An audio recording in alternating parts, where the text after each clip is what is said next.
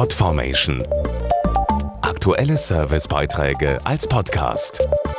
Regelmäßige Infos aus den Bereichen Service und Tipps. Einen Menschen zu verlieren, ohne zu wissen, was ihm wirklich passiert ist, ist eine schlimme Sache. Im Zweiten Weltkrieg ging das Millionen Familien so, die zum Teil bis heute an ihre Angehörigen denken und sich Fragen zu deren Schicksal stellen.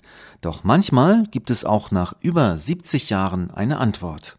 Sein Name ist Vincent Zieluch. Er fiel als Soldat im März 1944 in Czestowo und hinterließ seine Frau und einen kleinen Sohn. Viel mehr wusste man nicht, bis sich seine Urenkelin Maike Dittmar durch einen Zufall auf Spurensuche begab. Wir waren im Sommerurlaub an der polnischen Ostsee und da wurden wir mal gefragt, ob der Mädchenname von meiner Mutter Zieluch polnischen Ursprungs wäre. Da konnte ich gar nichts Genaues zu sagen. Weil es mich aber sehr interessierte, habe ich mal versucht, übers Internet etwas über den Namen herauszufinden, habe Ahnforschung betrieben und auch bei Ämtern und Sterberegistern angefragt. Fünf Jahre dauerte die Suche nach dem Urgroßvater. Den Durchbruch brachte schließlich die Online-Datenbank des Volksbundes Deutsche Kriegsgräberfürsorge. Darin sind aktuell über 4,7 Millionen Gefallene und Vermisste beider Weltkriege registriert. Ich habe die Anfrage über gräbersuche-online.de gestellt und erhielt schon kurz darauf die Mail, dass mein Urgroßvater identifiziert wurde. Meine lange Suche war endlich erfolgreich und unsere Familie ist sehr dankbar zu wissen, wo mein Urgroßvater liegt und vor allem, dass er würdig bestattet ist. Vincent Zieluch ist der 900.000. Kriegstote, den der Volksbund in Osteuropa seit 1992 geborgen und identifiziert hat.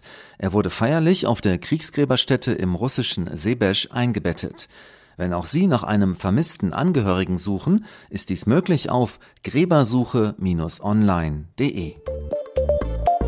Podformation.de Aktuelle Servicebeiträge als Podcast.